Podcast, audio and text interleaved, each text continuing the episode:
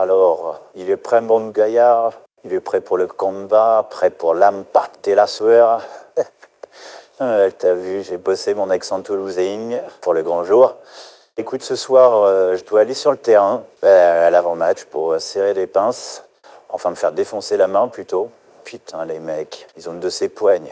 Alors tu verras, pour donner le change, j'ai ma petite technique. Tu sais, je leur donne toujours des tapes bien viriles sur l'épaule, des petites claques sur le visage, style Ouais, moi aussi, je suis un barjot. si je n'étais pas président, je viendrais bien avec vous casser deux, trois clavicules. Mais alors, je peux t'assurer qu'ils me labourent la mimine, sans effort en plus. Hein. Putain, la vache.